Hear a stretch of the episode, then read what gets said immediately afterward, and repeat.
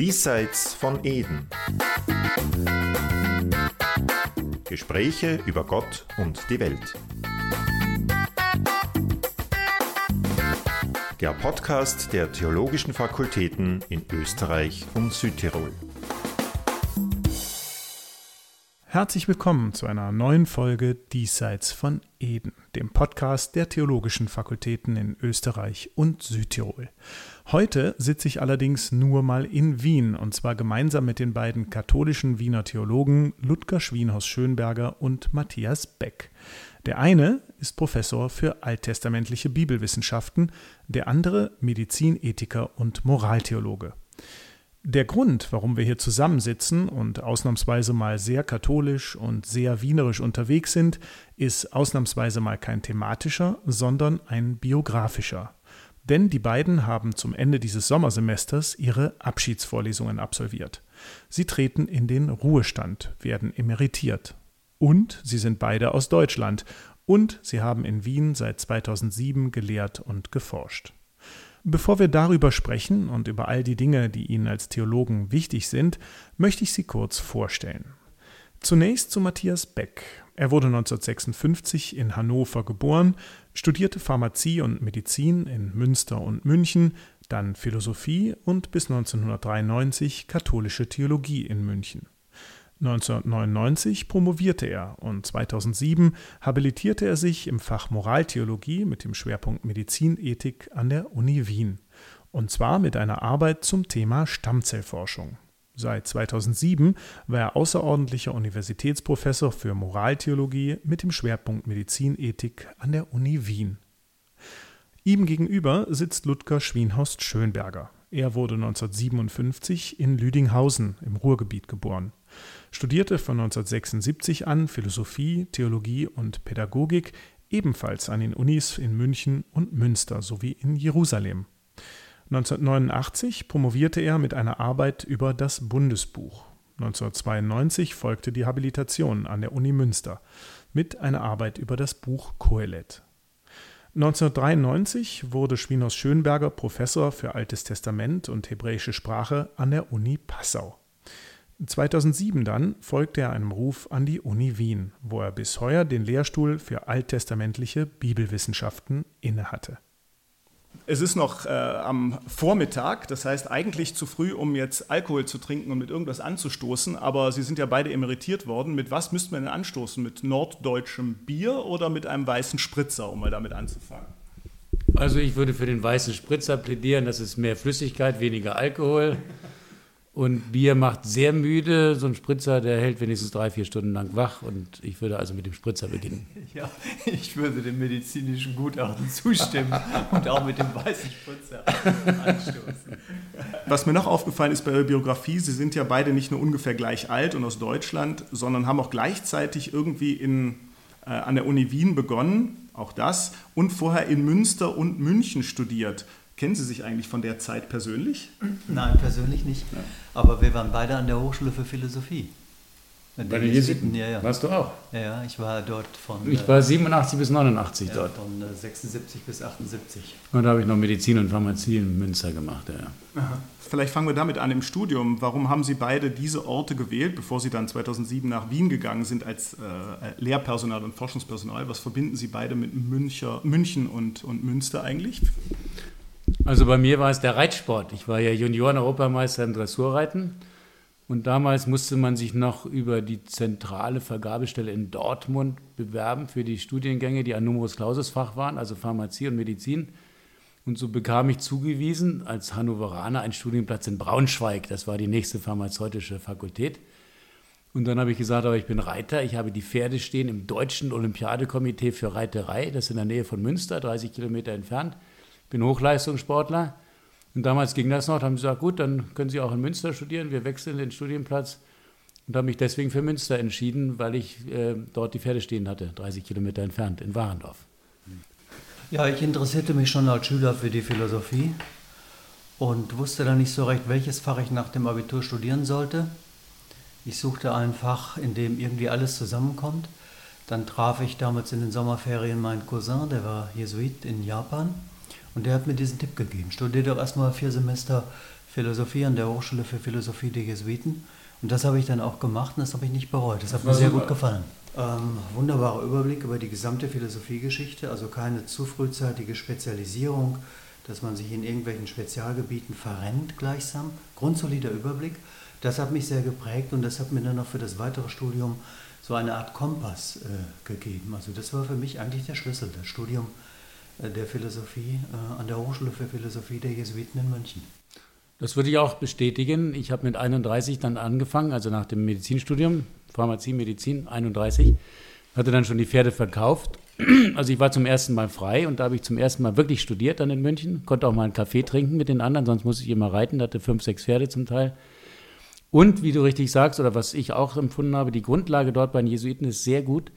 Das meiste, was ich in Vorträgen bringe, habe ich aus zwei Quellen gelernt: den Exerzitien von Ignatius, vier Wochen Schweigen, und der philosophischen Reflexion der Jesuiten. Die machen genauso Hegel, Fichte, Schelling, also normale Philosophie, aber du spürst doch, dass sie im Innersten immer den Blick haben auf die praktische Anwendbarkeit. Also was mache ich eigentlich damit? Wozu brauche ich das?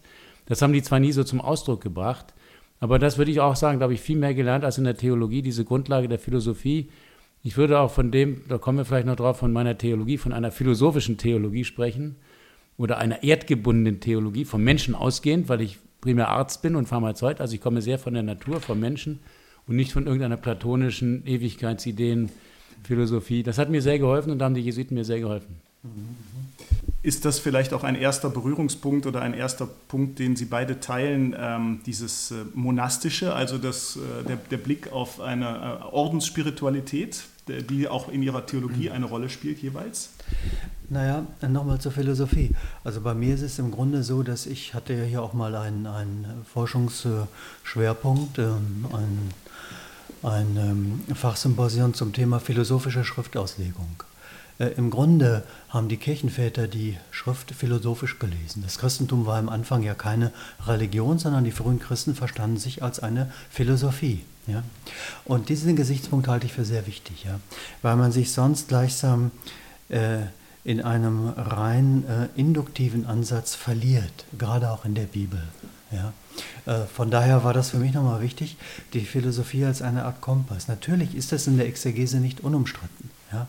Äh, wir haben eine gewisse Spaltung, zumindest seit einigen Jahren trat äh, diese Diskrepanz auf zwischen einer systematisch orientierten Philosophie, die die Vielfalt der Bibel auch irgendwie im Sinne einer gewissen Einheit auf den Punkt bringt, denn sonst fragen die Leute sich ja, woran sollen wir uns denn jetzt halten? Ja? Der eine sagt dies, der andere das, die Bibel ist keine Einheit, es ist ein Flickenteppich. Ja? Und das hat mich immer beschäftigt, wie man diese Frage lösen kann. Einerseits die Vielfalt, andererseits aber auch ein gewisses Maß an Kohärenz. Ja?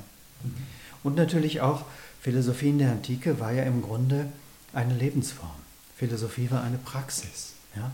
Das war keine theoretische Reflexion über von Leuten, die selbst nicht in der Lage sind, ein sinnvolles Leben zu führen, sage ich mal etwas zugespitzt, wie man das manchmal an der Philosophie, an, äh, an, äh, an der Universität antrifft, sondern es war eine bestimmte Lebensform, vor allem dann bei den hellenistischen Philosophen. Ja? Wie kann ich gut, und das heißt auch richtig leben. Ja? Und da kommt der Begriff der Wahrheit ins Spiel und da konnte dann die frühe christliche, konnten die frühen Christen anknüpfen und nicht bei den sogenannten, bei den heidnischen Religionen. Ja? Das war mehr so eine einfache Opferpraxis ohne Wahrheitsanspruch. Ja? Und die Philosophen haben einen Wahrheitsanspruch erhoben. Und das hat mich immer fasziniert. Ja? Deswegen rede ich auch heute noch von der Wahrheit im Singular. auch wenn das, wenn das bisweilen anstößig ist. Es gibt ja keine Wahrheit mehr, haben wir keine Wahrheit mehr. Das lernen wir inzwischen, sondern nur noch Meinungen und jede Meinung ist äh, gleichgültig und so weiter. Nein, sondern das war für mich so ein Kompass. Ja? Ich will nochmal anknüpfen an dem, was du gesagt hast, Ludger, über die Philosophie. Ich habe auch eher diesen Zugang von unten nach oben. Ich glaube, das heißt induktiv, oder? Von unten nach oben. Von induktiv eigentlich von den Einzelfällen. Ja. ja. Ähm, das hängt mit meiner Profession zusammen. Also Biografie prägt auch Theologie. Naturwissenschaftlicher Zugang. Ich habe immer die Warum-Frage gestellt. Warum sind die Blätter grün? Warum wächst der Grashalm von alleine? Warum scheint die Sonne von alleine? Warum schlägt das Herz von alleine? Diese Warum-Fragen haben mich gequält in der, in der Pharmazie, auch in der Medizin. Und als ich dann Philosophie studierte bei den Jesuiten, da kamen diese Warum-Fragen. Ich habe jetzt wieder, muss ja Unterricht geben, auch bei den Medizinern, 800 Studenten. Als noch kein Lockdown war, kam ein Student auf mich zu und sagte, Herr Professor, finde ich interessant, Sie stellen öfter mal so die Warum-Fragen. Aber in der Medizin spüre ich, da kriege ich keine Antwort. Aber ich sage, werden Sie nie kriegen. Die Warum-Frage wird nicht gestellt. Und dann frage ich ihn, was macht Ihr Vater? Ja, der ist Philosophieprofessor in München. Ich, interessant, da haben Sie schon zu Hause gelernt, die Warum-Fragen zu stellen. Also so bin ich dazu gekommen, warum ist das? Ja, warum sind die Blätter grün? Das habe ich dann gelernt. Photosynthese, wie geht die Welt? Warum wird der Mensch krank? Das war meine theologische Doktorarbeit dann. Und so bin ich dazu gekommen. Das war der erste Zugang äh, zur Philosophie. Und dann kommt aber ein zweiter, und der prägt auch meine Moraltheologie, wenn Sie den Begriff haben wollen, nämlich die Exerzitien ähm, von Ignatius von Loyola. Sie haben gefragt nach dem monastischen. Ja, ich bin jetzt Priester seit elf Jahren. Aber eigentlich habe ich eine monastische Berufung, was viele Menschen überhaupt nicht zusammenbringen. Ich kann vier Wochen im Kloster sein und nächsten Tag auf den Ball gehen. Das kriegen die Menschen nicht zusammen. Ich kann aus der Stille in die totale Lebensfreude hineingehen. Und eigentlich wollte ich Jesuit werden. Ich war schon angemeldet sogar im Noviziat und habe dann zwei Tage vorher abgesagt. Warum? Zwei schmunzelnde äh, Bemerkungen oder Begründungen. Einmal dachte ich, ob die Jesuiten mich nochmal Skifahren lassen, hm, weiß ich nicht. Ob sie mich nochmal auf den Ball gehen lassen, weiß ich auch nicht. Ich möchte gerne tanzen nochmal. Und die dritte war die entscheidende Begründung. Ich dachte, wenn ich schon Priester werde, möchte ich Papst werden. Und Jesuiten werden niemals Papst. Jetzt ärgere ich mich natürlich. Man soll mit Gott nicht rechnen. Ja, jetzt habe ich mich verkalkuliert. Professor Beck hat gerade eben schon ein bisschen gezeigt, worum es ihm geht, über die Fragen, über die er, mit denen er sich befasst hat, was ihn sozusagen in die Theologie getrieben hat, was sein Impetus ist. Wie ist das bei Ihnen? Was ist das, das persönliche Movens, was Sie dazu getrieben hat, sich gerade vor allen Dingen mit dem Alten Testament so zu befassen? Ja, dass ich zum Alten Testament gekommen bin, hat ein bisschen mit Zufällen zu tun. An der Hochschule für Philosophie der Jesuiten war ein Professor, der Pater Benedikt Schwank, der hielt Lichtbildervorträge über das Heilige Land. Und die fand ich sehr interessant. Und ein anderer Dozent sagte auch, Katholiken müssen die Bibel gut kennen. Und da war eigentlich bei mir ein Schwachpunkt. Gut, in der katholischen Familie die regelmäßigen Gebete, Gottesdienstbesuch, von daher war mir die Bibel schon vertraut. Aber die Bibellektüre so als eigenständige Übung der Frömmigkeit kannte ich nicht. Mit anderen Worten, ich interessierte mich fürs Heilige Land, habe mich für ein Stipendium beworben beim Deutschen Akademischen Austauschdienst, habe das bekommen, habe mich gut darauf vorbereitet und da ging mir eine neue Welt auf. Ja? Die Begegnung mit dem Judentum, mit den äh, orientalischen Kirchen, die unterschiedlichen Formen der Schriftauslegung und auch das konkrete Land. Also wir haben lange neuntägige Exkursionen gemacht in den Sinai. Mehrere Wochen waren wir in Galiläa, später auch noch Jordanien, Ägypten. Also man kann sagen, von der Philosophie her, nur der Begriff, das geht auch nicht, sondern Begriffe ohne Anschauung sind leer. Ja, dieses Wort von Kant hat mich angesprochen und von daher habe ich fast, möchte ich sagen, aus der aus der Not eine Tugend gemacht, äh, bin dann in die Bibel eingestiegen, in das Heilige Land und bin dann von Erich Zenger angesprochen worden, der sagte, wir müssen schauen, wir brauchen Leute hier für unser Fach. Da hat er nicht lange gefackelt. Altes Testament ist das wichtigste Fach. Hat junge Leute angesprochen, habe dort eine Hiwi-Stelle bekommen, wissenschaftliche Hilfskraft.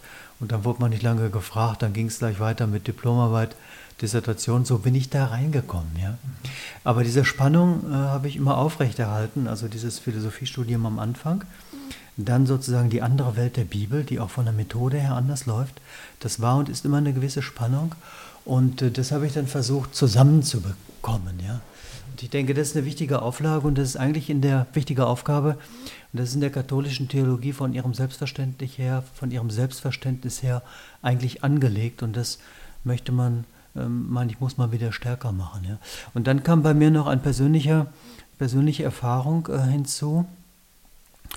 Also ich, ähm, damals machte man sogenannte Selbsterfahrungskurse, wenn man bei Studenten war. Da ging es so um Kundalini-Meditation, so ganz komische Sachen. Das dürfen die Frommen gar nicht hören. Da ging es um Rebirthing, da ging es um Meditationen, da ging es um Chakrenarbeit und so weiter. Das habe ich gemacht, bin dann äh, einige Zeit auch beim Zen eingestiegen und da ist mir einiges aufgegangen.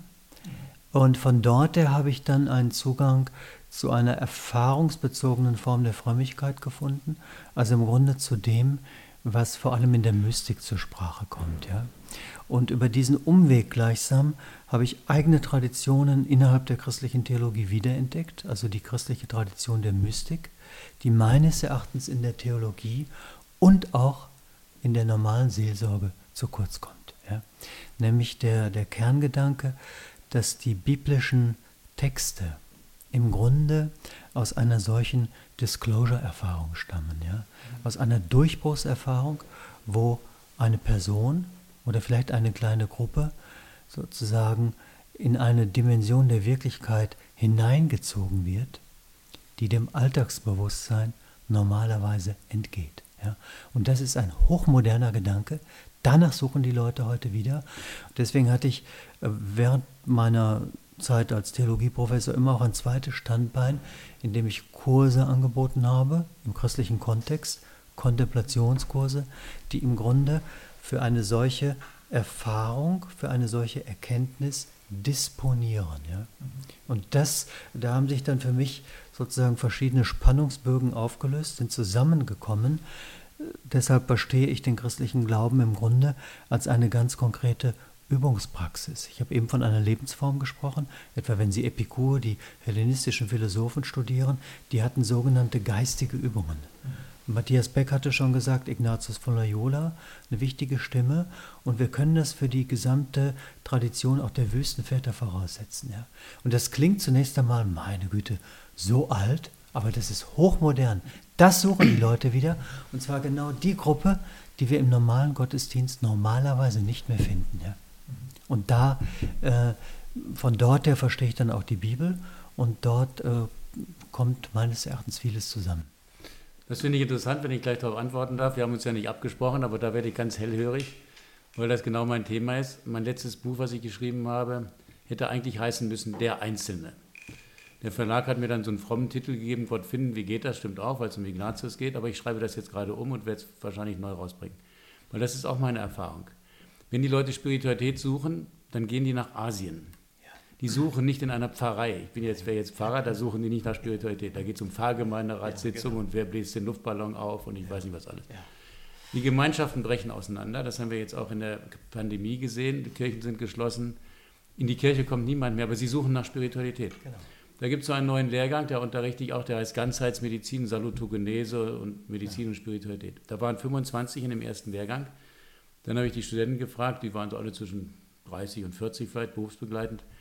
Wo kommt ihr spirituell her, wenn wir jetzt darüber reden, Spiritualität und Medizin? Alle übereinstimmen und gesagt, naja, eigentlich waren wir ähm, katholisch getauft, katholisch sozialisiert, aber jetzt machen wir Zen-Buddhismus. Ja. Da bleibt keiner. Ja. Da bleibt keiner. So, und ich habe die Exerzitien gemacht, deswegen der Einzelne, das klingt für katholische Ohren ganz katastrophal. Wir reden mal von der Kirche, die Gemeinschaft der Gläubigen. Alles schön, ja. Und wo bleibt der Einzelne? Gott und ich ist die Frage. Ich muss ja mein Leben verantworten. Wir haben die Leute aus Verantwortung entlassen. Ich muss mein Leben verantworten. Ich bin mir zugemutet. Heidegger würde sagen, in die Welt geworfen. Da kann man erschrecken davor. Ich bin ich, ich kann gar nicht raus aus mir. Du kannst mir mein Leben gar nicht abnehmen. Und da müssen wir wieder hin. Und das wollen die Menschen auch. Die merken das ganz genau. Da gibt es eine Geschichte von Viktor Frankl, ich glaube, dass sie stimmt. Der ging zu Strafgefangenen ins Gefängnis. Zu Jugendlichen Strafgefangenen. Und sagte denen, und du bist verantwortlich dafür, dass du hier im Knast sitzt. Dann sind die zusammengezuckt. Und dann sagte einer von denen, jetzt hat er uns unsere Würde wiedergegeben. Denn bisher wurde immer gesagt, na, die Gesellschaft ist so schlecht und bei der Mutter und bei dem Vater, aus dem konnte ja nichts werden. Doch. Aber dieser Ansatz steht unter Kritik, dann heißt es, das ist Individualismus. Genau. Das ist Privatismus, genau. das ist Individualismus, Theologie und Christentum sind politisch. Ist nicht falsch, nur muss man das richtig positionieren. Die Gesellschaft besteht aus einzelnen Individuen, anders geht es ja gar nicht. Das Ganze ist zwar mehr als die Summe seiner Teile, das waren meine letzten beiden Folien bei dem Abschlussvortrag. Das Negative ist die Individualisierung, die Isolation, der Egoismus, mich interessiert der andere nicht, ist mir scheißegal. So, und da drehe ich aber die Sache um. Genau darum geht es nicht, weil der Christ, der Christ, der wahre Christ, kann niemals reines Individuum sein, weil er Gott in sich hat, der Gott in mir. Das ist die alte Mystik. Ich bin ganz dabei, ich habe Karl Rahner zitiert, oft zitiert, ich wiederhole es auch hier nochmal. Der Christ von morgen wird ein Mystiker sein, der etwas erfahren hat, oder er wird gar nicht mehr sein. Und ich habe auch in dem Vortrag gesagt, kann man nachhören, steht glaube ich schon bei uns im Internet, Die Auferstehungsgeschichten, also die ignatianischen Exerzitien sind ja großartig aufgebaut. Die erste Woche nur Betrachtung des eigenen Lebens. Gar nicht mit Gott anfangen, mein Leben. Wie bin ich geprägt? Wie schaue ich in die Welt? Zweite Woche Leben Jesu. Dritte Woche Leid. Ohne Leiden komme ich deswegen Leben nicht durch. Vierte Woche Betrachtung der Auferstehung. Und wenn Sie das mal sich genau anschauen, das sind immer Ich-Du-Beziehungen. Maria Magdalena ist die erste am Grab und Jesus spricht mit ihr. Sie denkt, es ist der Gärtner und er spricht sie mit dem Namen an. Intimer geht es gar nicht. Maria. Und dann geht dir etwas auf. Den Leuten muss etwas aufgehen, verdammt. Denen muss etwas aufgehen. Den haben wir tote Formeln um die Ohren gehauen. Mein Vater hat mir noch gesagt, ihm wurde verboten, Bibel zu lesen. Nur Katechismus. Tote Formeln. Glauben bis 1965 hieß bis zum Zweiten Vatikanischen Konzil, dass für Wahrheiten der Sätze, die die Kirche dir zu glauben aufgibt, das reißt doch keinen vom Hocker. Bin gleich fertig, warte, bin gleich fertig. Der Mensch muss berührt werden. Das ist richtig. Der muss berührt werden. Der Thomas, ja, legt deine Hände in meine Wunden. Da berührt er den Jesus und dann ist er so berührt, dass er in die Knie geht. Du musst in die Knie gehen. Die Emmaus-Jünger, auch zwei Leute, zwei Leute, enttäuscht, der Meister ist gestorben. Der geht dazu und hinterher sagen, brannte nicht unser Herz. Da müssen die gar nichts mehr glauben. Das ist eine Erfahrung, die ein Wissen ist. Meine These ist, ein richtiger Glaube ist ein Wissen. Das, mich, mich haben die mal gefragt, ganz arrogant. Da habe ich dann geantwortet, so als Deutscher, ein bisschen arrogant, da bist du ja viel zurückhaltender. Ähm, da habe ich gesagt, Herr Professor, wie steht es eigentlich mit Ihrem christlichen Glauben? Da habe ich ganz frech gesagt, ich glaube nicht an Gott. Ich weiß, dass es ihn gibt. Ich bin ihm begegnet. Ja. Gibt es auch ein französisches Buch. Das nennen wir die Cognitio Dei Experimentalis. Ja, es ist nicht nur ein emotionales Herumgeeiere, geht nicht um Emotionalisierung, sondern um eine tiefe Erkenntnis, die in der Erfahrung gründet. Erkenntnis. Und die Texte, die biblischen Texte sind im Grunde kondensierte Glaubenserfahrungen. Ja. Nur ähm, es ist wie, wie ein, ein Produkt aus der Tiefkühltruhe. Ja? Man muss das verflüssigen, man muss das erschließen. Und wir legen die Sätze vor, ja? die Leute hören die Sätze und das empirische Ich eignet sich die Sätze an, aber es kommt nicht zu jener, mit jener Wirklichkeit in Kontakt, aus der heraus diese Texte entstanden sind. Genau. Ja? Wir kommen nicht zur Quelle, ja? aus der heraus diese Texte entstanden sind. Die Krise besteht also nicht darin, dass wir immer wieder neue Redeformen finden müssen. Wir müssen eine neue Sprache finden. Das ist zu wenig, wie die Bischöfe immer sagen, sondern wir brauchen Übungsformen, genau. die einen Weg in die Erfahrung weisen. Und da brauchen wir schlicht und ergreifend gute Kompetenz. Ja? Und diese Kompetenz wiederum ist unabhängig von Weihe, von Laie oder Priester und vor allem auch unabhängig vom Geschlecht. Das ist für mich auch die relativ einfache Lösung äh, dieser Problematik, die wir seit Jahren jetzt diskutieren. Es geht letztlich um religiöse Kompetenz. Ein evangelischer Pfarrer sagte mal, wir haben die Kompetenz für das Religiöse verloren. Das ist das Problem. Ja? Und das ist auch eine Schattenseite der Theologie, weil die Theologie im Grunde ein Sekundärphänomen ist. Sie reflektiert darüber. Das ist ganz wichtig. Ja? Ich bin leidenschaftlich gerne Theologe. Wir müssen die Dinge bedenken. Wir müssen auch eine Fülle an Wissen vermitteln, auch über die Heilige Schrift. Und wir brauchen auch eine gute Theologie der Spiritualität, das ganze Phänomen der geistlichen Begleitung. Sehr wichtig. Eine gute Anthropologie, die nicht beim empirischen Ich stehen bleibt, sondern sozusagen in das wahre Selbst hineinkommt. Ja? Und von daher äh, gibt es diese, diese Verbindungen zwischen Heiliger Schrift, zwischen spiritueller Praxis und moderner Lebensform. Ja? Das ist meines Erachtens äh, die Zukunft des christlichen Glaubens. Da findet auch die Theologie ihre eigentliche, ursprüngliche Aufgabe wieder. Und wenn die Kirche in diese Richtung kommt, ja, dann muss sie sich meines Erachtens keine, keine Sorgen machen bin ich, konnte jedes Wort unterstreichen. Bin ja jetzt seit acht, neun, zehn Jahren Priester, elf Jahren Priester und habe in meiner Gemeinde schon sehr früh gegründet zwei spirituelle Gruppen. Ab 15 Menschen. Wir treffen uns alle vier Wochen und dann machen wir genau das. Einüben dieser Erfahrung. Jetzt habe ich denen erklärt, wie man Bibel lesen muss. Ich gehe jetzt zum Neuen Testament, da kenne ich mich ein bisschen aus. Ich sage, wir können das nicht von hinten lesen nach 2000 Jahren, sondern wir müssen, ausgehend von der Unterscheidung der Geister, Ignatius, die Sache von vorne lesen.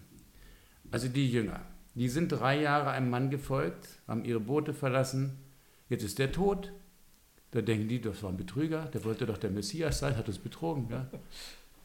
Dann sitzen sie da rum am Wasser, dann sagt der eine, was machen wir jetzt? Dann gehen wir halt fischen. So muss man sich in die, in die Situation, e, emotional in die Situation versetzen.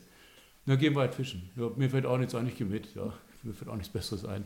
Dann gehen die fischen, dann fahren die die ganze Nacht, dann fangen die nichts. Jetzt kommen die zurück am Morgen, so muss man sich hineinversetzen in die Lage. Dann steht da so ein Typ, sage ich immer, in Jeans. Irgendein Typ in Jeans, den Sie nicht kennen, der steht da nicht im Collar und nicht im Benediktiner. Irgendeiner steht da am Ufer und sagt, Frechheit, eine Frechheit, das muss man emotional sich nach, nachspüren. Habt ihr was zu essen? Der sieht ja, die haben nichts gefangen, keinen einzigen Fisch. Und jetzt fragt er die, habt ihr was zu essen? Der will die quälen, sagt das mal, so in die Enge zwingen, dass sie den Offenbarungseid leisten. Wir haben aufs falsche Pferd gesetzt, wir haben nichts gefangen und zu essen aber auch nichts mehr. Gnade des Nullpunkts nennen wir es in der Spiritualität. Und dann kommt der Umbruch vom Ich zum Du. Dann sagt er, jetzt fahrt doch nochmal raus. Dann denken die Leute, wir sind Fischer seit 40 Jahren, wir kennen uns doch aus, was sollen wir jetzt im Morgengrauen nochmal rausfahren? Sagt irgendein so Typ. Aber der muss was gehabt haben, der Typ. Stimme, Ausstrahlung. Jetzt fahren die nochmal raus und die Netze sind voll. Das sehen die auch. Da müssen die keine Formeln mehr auswendig lernen. Um das Ganze jetzt wieder Richtung ähm, Wien zu lenken ein wenig. Sie haben jetzt äh, 15 Jahre in Wien gemeinsam oder zeitgleich verbracht, gelebt, geforscht. Ähm, Sie haben schon darauf hingewiesen, auf den Zusammenhang vom, von Theologietreiben und Biografie. Ähm, welchen Aspekt hat denn Wien in Ihrer theologischen Biografie? Kamen hier irgendwelche Dinge, wo Sie sagten, das, mir in, das hätte ich in Münster oder München anders gesehen oder anders erkannt? Ich weiß nicht, wie Sie auf die Frage kommen. Also sie ist zumindest für meine Biografie hochintelligent. Ich habe ja noch zehn Jahre in München eine Wohnung gehabt, bin gependelt die ersten Jahre. Mir fiel in München nichts mehr ein. Ich will jetzt die Münchner nicht beleidigen, aber München ist reich und satt und im gewissen Sinne leer. Und Wien ist spirituell. Hier waren alle Musiker, hier waren die Künstler, hier waren die Schriftsteller. In Wien fiel mir wieder was ein. Also die letzten acht Bücher habe ich in Wien geschrieben. In, in München fiel mir nichts mehr ein. Das ist tatsächlich so. Ich fuhr mit dem Zug von München ab Linz, habe ich wieder gedacht, jetzt kommt mir ein neuer Gedanke. Ich weiß nicht, womit das zusammenhängt. Entweder hängt es an, an der Stadt oder weil es hier trotzdem noch so viele Klöster gibt. Also weiß ich, Benediktiner, Zisterzienser im Süden Jesuiten. Irgendwas hat, hat, Wien an Kreativität. Also äh, ich würde inzwischen sagen, ich weiß nicht, ich hoffe, ich beleidige jetzt keinen, dass Wien meine Heimat geworden ist. Das hing ein bisschen damit zusammen, dass mein Vater aus Schlesien kam. Schlesien gehörte ja mal zu Österreich, ja, muss man immer vorsichtig sein, mit Friedrich dem Großen, der hat Maria Theresia das weggenommen. Dann sagen die Wiener, Friedrich den Großen kennen wir überhaupt nicht. Ja, wer ist das? Ja. Also meine schlesischen Hintergründe haben eine österreichische, österreichische Seite in mir zum Klingen gebracht. Ähm, Ihr Name, ja.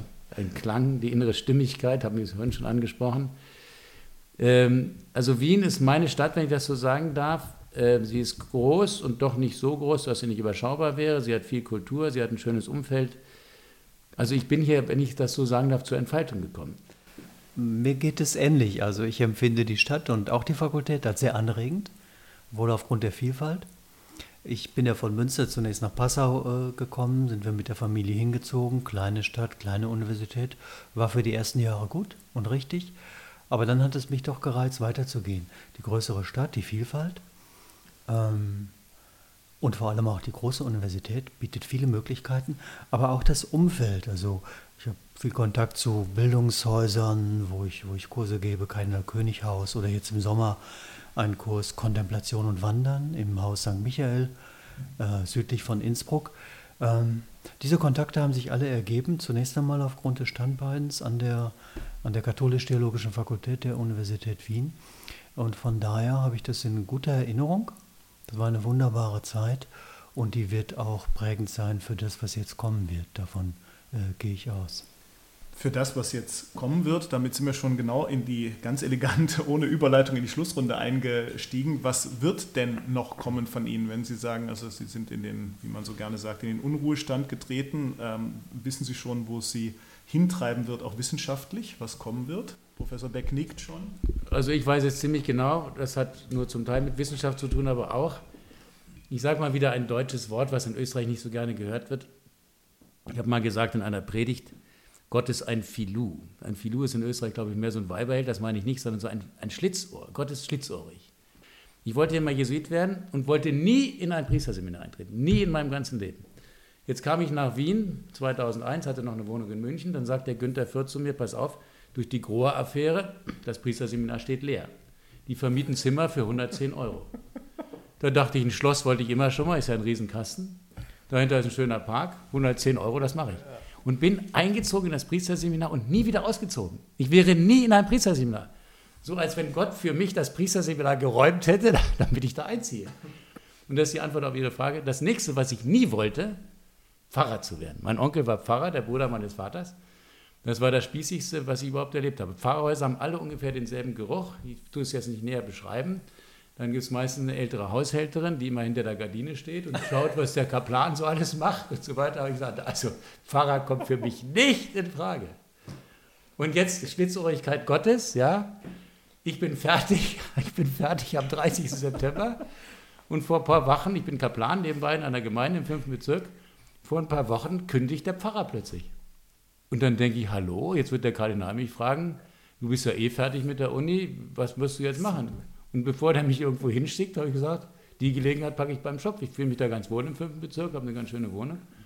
Dann habe ich gesagt, ich wäre bereit, diese Pfarrer zu übernehmen, Pfarrer zu werden. Jetzt werde ich am 1. September Pfarrer. Aber eines kann ich Ihnen schwören, kann ich auch gar nicht jetzt zu Protokoll gehen. Ich werde kein Pfarrer wie mein Onkel. Ich habe keine Haushälterin. Nicht hinter der Gardine stehen. nicht hinter der Gardine stehen. Sondern ich werde das weitermachen. Insofern haben Sie schon die richtige Frage.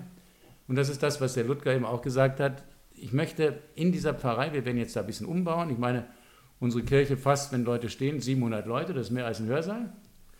Ich möchte was machen über Christentum und Politik, Christentum und Wirtschaft, Christentum und Wissenschaft und meinetwegen Christentum und künstliche Intelligenz. Wir müssen ausbilden, Leute, und vielleicht auch ein bisschen Priesterausbildung. Das heißt, ich werde im Grunde, das war ja Ihre Frage, ich will nicht zu lange antworten, in der Zukunft das machen, was ich an der Uni gemacht habe, nur jetzt für einen anderen Kreis. Für mich muss die Kirche im besten Sinne eine Heilanstalt sein. Wir sprechen vom Heiland, wir sprechen von einer heilenden Religion, alle meine Bücher handeln davon. Das haben wir aus dem Auge verloren. Du hast zu Recht gesagt, die Spiritualität haben wir aus dem Auge verloren. Und mit einer guten Spiritualität haben wir auch das Heilende drin. Ja, ja. Also der heilende Aspekt ist grundlegend, ja. Ähm, Im Grunde meint Erlösung diese ja. Heilung und Befreiung ja. aus einem Zustand, in dem wir unter der Herrschaft anderer fremder Mächte stehen. Ja. Das sucht im Grunde jeder Mensch. Äh, so gesehen äh, muss Kirche offen sein für alle Menschen. Allerdings ähm, sie dann auch ernst nehmen, sich auf diesen Transformationsprozess einzulassen. Also es geht nicht darum, dass sich sozusagen das durch die Sünde kontaminierte Ich irgendein paar schöne Traditionen aneignet und dieser Wandlungsprozess ausbleibt. Ja? Und der hat natürlich auch eine gesellschaftliche Dimension. Insofern hat die politische Theologie auch recht. Also dieser Prozess, nur muss er von innen kommen. Ja? Da sehe ich den Schwachpunkt. Den Schwachpunkt sehe ich dahin, sehe ich an der Stelle, wo man sozusagen das, das Verletzte und, und Kontaminierte und gewisserweise auch kranke Ich durch Moral überfordert. Ja, ihr müsst was machen. Und dann hat das Ich Angst, sich die Wunden und Verletzungen anzuschauen und stürzt sich in den Aktionismus. Und dann kommen, dann kommen Schieflagen. Ja, da merkt man, da stimmt was nicht. Ja. Das ist eine Ersatzhandlung. Deswegen, wie Jesus gesagt hat, ein guter Baum bringt gute Früchte. Ein schlechter Baum bringt schlechte Früchte. Die grundlegende Frage ist also nicht, was kann und soll ich Gutes tun, sondern die Frage liegt, die Frage, die vorausgehen muss, lautet, wie kann ich gut werden? Also agere sequito esse. Und genau das haben wir auch im Dekalog. Äh, Gott sei Dank, der, äh, der ähm, offizielle Katechismus hier unter Leitung unseres Kardinals ja verfasst worden, hat es richtig. Die Präambel lautet, Ani Adonai Elohecha, asher hotzitira me'eretz Mitzrayim mebet avadim. Das heißt, ich bin der Herr dein Gott, der dich herausgeführt hat aus der Knecht, aus dem Haus, aus dem Haus, aus dem Land Ägypten, aus dem Haus der Sklaverei. Und die jüdische Tradition sagt, das ist eigentlich das erste Gebot. Das heißt, ich muss mich zunächst als jemand erfahren, der diesen Befreiungsprozess zumindest anfänglich selbst erfahren hat. Ja? Und dann agere sequitur. Und dann du sollst im Sinne von du wirst. Und das auch gesellschaftlich. Also insofern geht es nicht darum, jetzt gegen die politische Theologie zu polemisieren, sondern sie in rechter Weise neu zu positionieren. Ja, das wäre mein Anliegen. Das waren sie, die persönlichen und die theologischen Anliegen von Matthias Beck und Ludger Schwienhorst Schönberger. Vielen Dank fürs Zuhören bei diesem etwas anderen Podcast, sagt Henning Klingen. Dieser Podcast wurde Ihnen präsentiert von den Theologischen Fakultäten in Österreich und Südtirol. Das sind die katholisch-theologischen Fakultäten der Universitäten Innsbruck, Graz, Linz, Salzburg und Wien, die Philosophisch-Theologische Hochschule Brixen, die Evangelisch-Theologische Fakultät der Universität Wien sowie das Institut für Islamische Studien, ebenfalls der Universität Wien.